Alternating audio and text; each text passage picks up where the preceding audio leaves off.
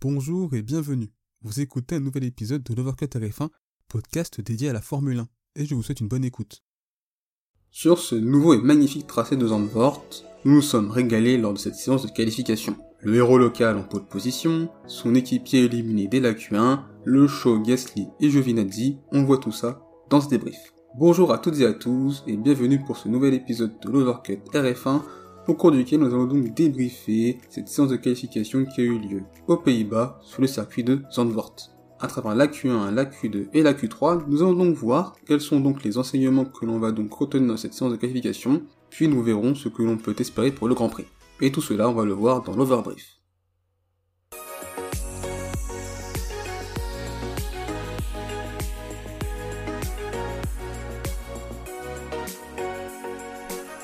La Q1 a donc été marquée par les éliminations de Nikita Mazepin qui partira 20ème, Mick Schumacher 19ème, Robert Kubica 18ème, 17ème retrouve Sébastien Vettel et enfin 16ème Sergio Perez. Cette Q1 a donc été marquée par une très forte évolution de la piste qui a eu lieu tout au long de cette Q1 et qui s'est donc traduite par une piste qui a été de plus en plus rapide durant les 18 minutes de la Q1. Pour Mazepin qui partira 20ème et Schumacher 19ème, comme d'habitude, c'était attendu. 18ème, on retrouve donc Robert Kubica, qui a donc remplacé Kimi Raikkonen, qui a été testé positif au Covid. Avec une seule séance d'essai ce samedi matin pour se préparer, on peut considérer qu'avec cette 18ème place, le pilote polonais a fait ce qu'il a pu, et qu'il s'en sort pas trop mal, puisqu'il parvient à se devancer les deux As. 17ème, on retrouve Sébastien Vettel. On a pu le voir tout au long de cette séance de qualification, L'Aston Martin donc tout de même eu du mal dans ce début de Q1 à rentrer dans le rythme et à être très performant et compétitif. Malheureusement dans sa dernière tentative il est gêné par les deux As et c'est vraiment dommage pour lui puisque cela va fortement handicaper son Grand Prix. Et enfin 16ème, c'est donc l'énorme surprise de la Q1, c'est donc Sergio Perez qui sera 16ème au départ du Grand Prix. Comme je viens de le dire, c'est une énorme surprise, notamment quand on voit Max Verstappen qui parvient à obtenir la pole position, et ce n'est pas admissible pour une Red Bull d'être éliminée dès la Q1. Il n'a pas eu le temps de faire une dernière tentative, et avec une Red Bull et dans sa situation, il n'y avait pas nécessité à attendre aussi longtemps, en sachant qu'une grande majorité des pilotes allaient faire comme lui. En effet, puisqu'en Q1, l'objectif était donc d'assurer le passage en Q2, et Red Bull a voulu attendre le moment où la piste était donc la plus performante, puisque comme je l'avais dit en introduction de la Q1, la piste était de plus en plus rapide durant cette Q1. Mais malgré tout, on peut tout de même penser que même en partant plus tôt, il aurait pu être devant des pilotes comme Tsunoda, Stroll ou encore Alonso. Cette décision montre tout de même que Red Bull doutait des capacités de Perez à passer la Q1 avec une piste en constante amélioration alors qu'il n'avait aucun doute au sujet de Max Verstappen. Cela montre tout de même les difficultés qu'a Sergio Perez dans l'exercice des qualifications et au championnat de constructeurs, ça risque de faire mal pour Red Bull même si le championnat est encore long. Voilà donc pour la Q1, on va donc passer à la Q2. La Q2 avec les éliminations de Tsunoda qui partira 15ème, 14ème Nicolas Latifi, 13ème Lando Norris, 12e Lance Stroll, et enfin 11e George Russell. Pour le pilote japonais Yuki Tsunoda qui partira donc 15e, il n'a pas pu faire de tour rapide, on peut tout de même souligner qu'il parvient à atteindre la Q2, ce qui n'était pas le cas lors des derniers Grands Prix. Il aurait clairement pu faire mieux sans les drapeaux rouges, en termes de chrono, mais pas sûr malgré tout qu'il aurait été en capacité d'atteindre la Q3. On peut tout de même ajouter que la comparaison avec Gasly qui part 4ème fait assez mal pour les pilotes japonais, et qu'il y a encore du travail pour progresser, s'améliorer et se rapprocher en termes de performance pure du Nicolas Latifi qui partira donc 14ème, et bien c'est encore une nouvelle participation en Q2 pour le pilote canadien, la deuxième de suite après le Grand Prix de Belgique, la troisième cette saison. On a pu le voir tout au long de ce week-end et notamment lors de cette séance de qualification, la Williams était très bien et très performante. Malheureusement, il y a un gros accident en fin de Q2 avec les deux roues dans l'arbre à l'amorce du virage 8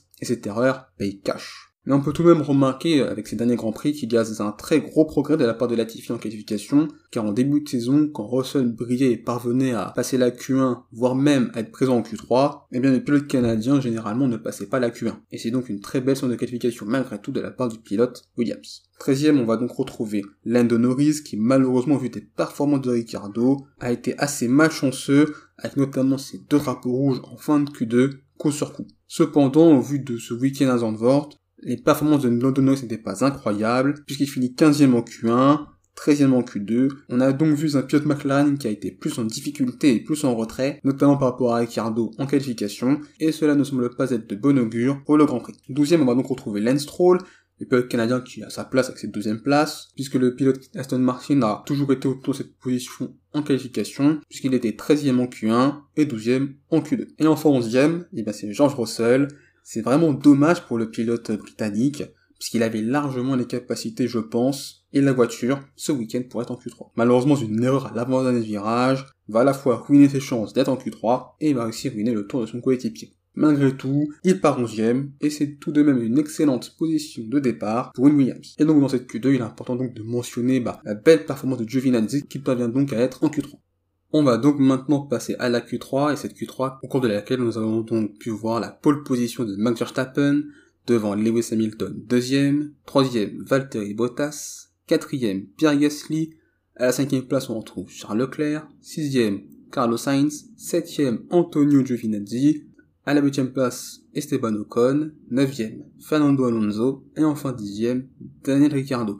Le premier enseignement à retenir de cette Q3, c'est donc Max Verstappen en pole, chez lui, à Zandvoort. C'est donc la dixième pole position euh, de sa carrière, la cinquième cette saison, et dès la Q2 on a senti que le pilote néerlandais était clairement le favori pour l'obtention de cette pole position. Il a donc en Q3 confirmé ce statut, avec une pole obtenue tout de même, sans l'activation du DRS à la fin de son tour, ce qui montre qu'il aurait pu rouler encore plus vite. Donc le pilote Red Bull a été très très fort durant cette séance de qualification, et notamment en Q3, et on évoquera dans la partie Grand Prix ses chances de victoire, qui semblent tout de même être très importantes. Pour le second enseignement de cette séance de qualification, nous allons donc évoquer le rival de Max Verstappen, Lewis Hamilton, le pilote britannique qui a fait ce qu'il a pu, et au vu du début du week-end, cette deuxième place n'était pas forcément acquise d'avance, en effet, peu de roulage le vendredi pour le peuple britannique avec en prime un problème moteur en deuxième séance d'essai libre, très loin de Bottas et de Verstappen lors de la dernière séance d'essai libre le samedi matin. Il a su sortir un gros tour en Q3 puisqu'il met tout de même 3 dixièmes à Bottas,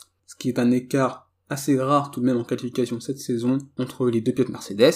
Il s'est fortement rapproché donc de Max Verstappen, même si au vu de ce que j'expliquais précédemment pour Verstappen et le potentiel de la Red Bull, la deuxième place, c'est le mieux qu'il pouvait obtenir. Le troisième enseignement donc que je souhaite retenir dans cette séance de qualification, ce sont les grosses performances à la fois de Pierre Gasly et d'Antonio Giovinazzi. Pour le pilote français qui partira quatrième, c'est donc une super performance de sa part. Pierre Gasly qui est toujours aussi performant et régulier cette saison, en 13 Grands Prix cette saison, il est parti 10 fois dans le top 6, et il égale d'ailleurs sa meilleure qualif cette saison, c'était à Bakou, et il avait fini sur le podium, donc on peut imaginer que s'il se passe des événements en tête de course, il pourrait pourquoi pas obtenir un nouveau podium. Et enfin, on va donc évoquer le petit italien Antonio Giovinazzi qui partira septième, une séance de qualification absolument sensationnelle de la part du pilote italien. Sa place en F1 en 2022 n'est pas encore assurée, et il a montré aujourd'hui que c'est donc un bon pilote de Formule 1 qui a su progresser au fil des saisons et atteindre aujourd'hui un bon niveau, et on espère qu'il confirmera ses belles qualifications en course. on va donc évoquer euh, Valtteri Bottas troisième, on va le dire à assurer l'essentiel. Les Ferrari qui seront cinquième et sixième, c'est donc une belle qualification pour euh, l'écurie italienne, avec Ricciardo seulement dixième et Lando Norris treizième, c'est donc une occasion en or pour marquer beaucoup de points par rapport à McLaren dans cette bataille pour la troisième place du championnat constructeur. Les deux Alpines, Ocon et Alonso, qui sont donc huitième et neuvième, qui sont donc à leur place dans cette zone autour de la 7ème, 8ème place jusqu'à la 13ème, 14ème place selon les circuits. Ils sont, je trouve, tout de même assez loin de Giovinazzi, puisque Ocon Alonso sont à 3 dixièmes du pilote euh, Alfa Romeo, et c'est tout de même une petite déception, mais malgré tout, deux Alpines en Q3, c'est une belle performance pour l'écurie française.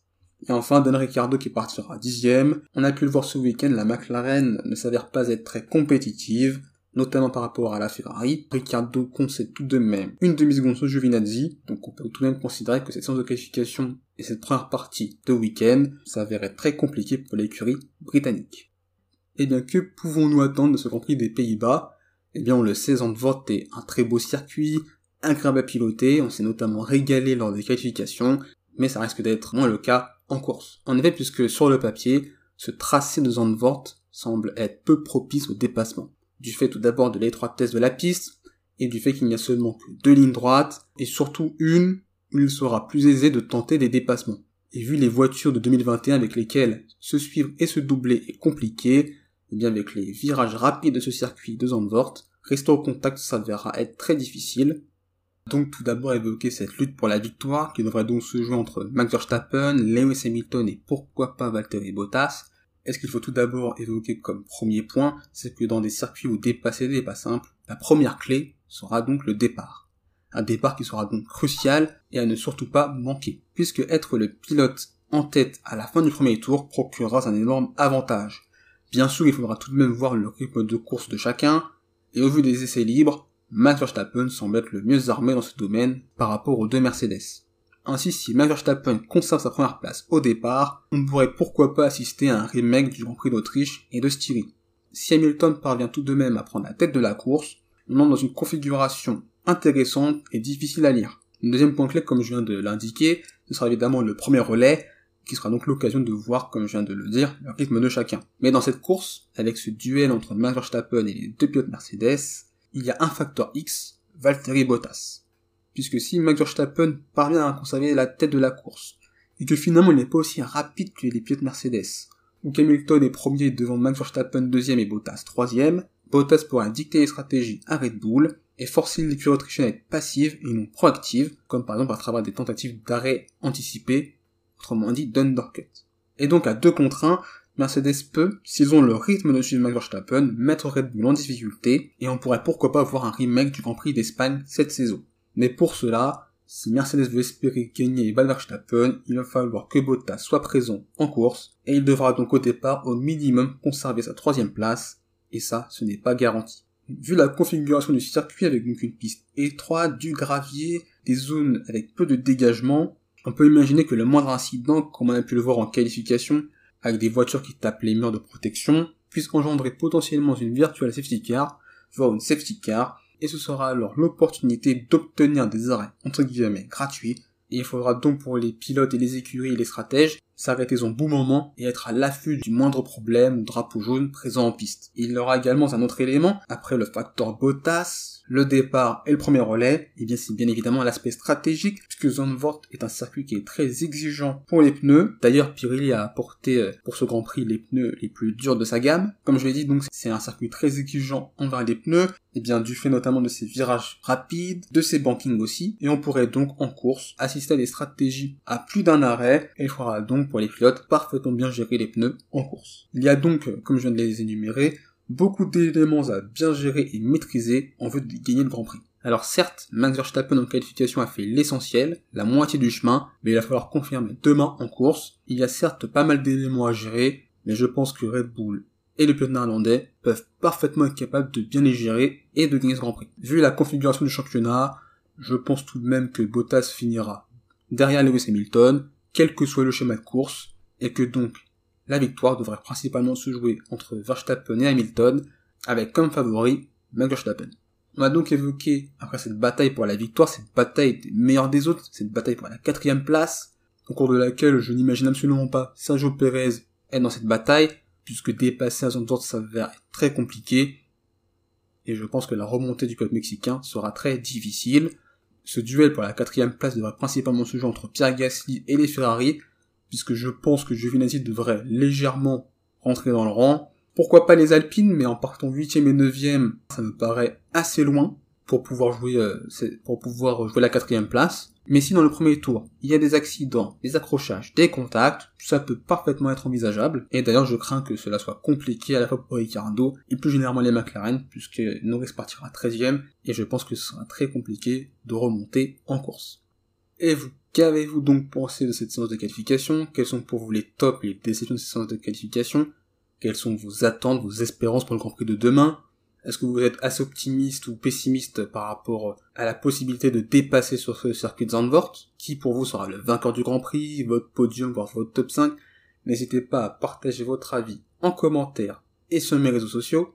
Vous pouvez me trouver sur Instagram et Facebook si vous tapez l'Overcut RF1. Je suis d'ailleurs très actif sur Instagram avec pas mal de publications, des quiz ou encore des sondages afin d'avoir votre avis sur l'actualité Formule 1 dans sa globalité. Donc n'hésitez pas à nous rejoindre, n'hésitez pas à liker cet épisode, à le partager et à vous abonner. On se retrouvera normalement pour le débrief du Grand Prix. D'ici là, portez-vous bien, je vous souhaite le meilleur. Salut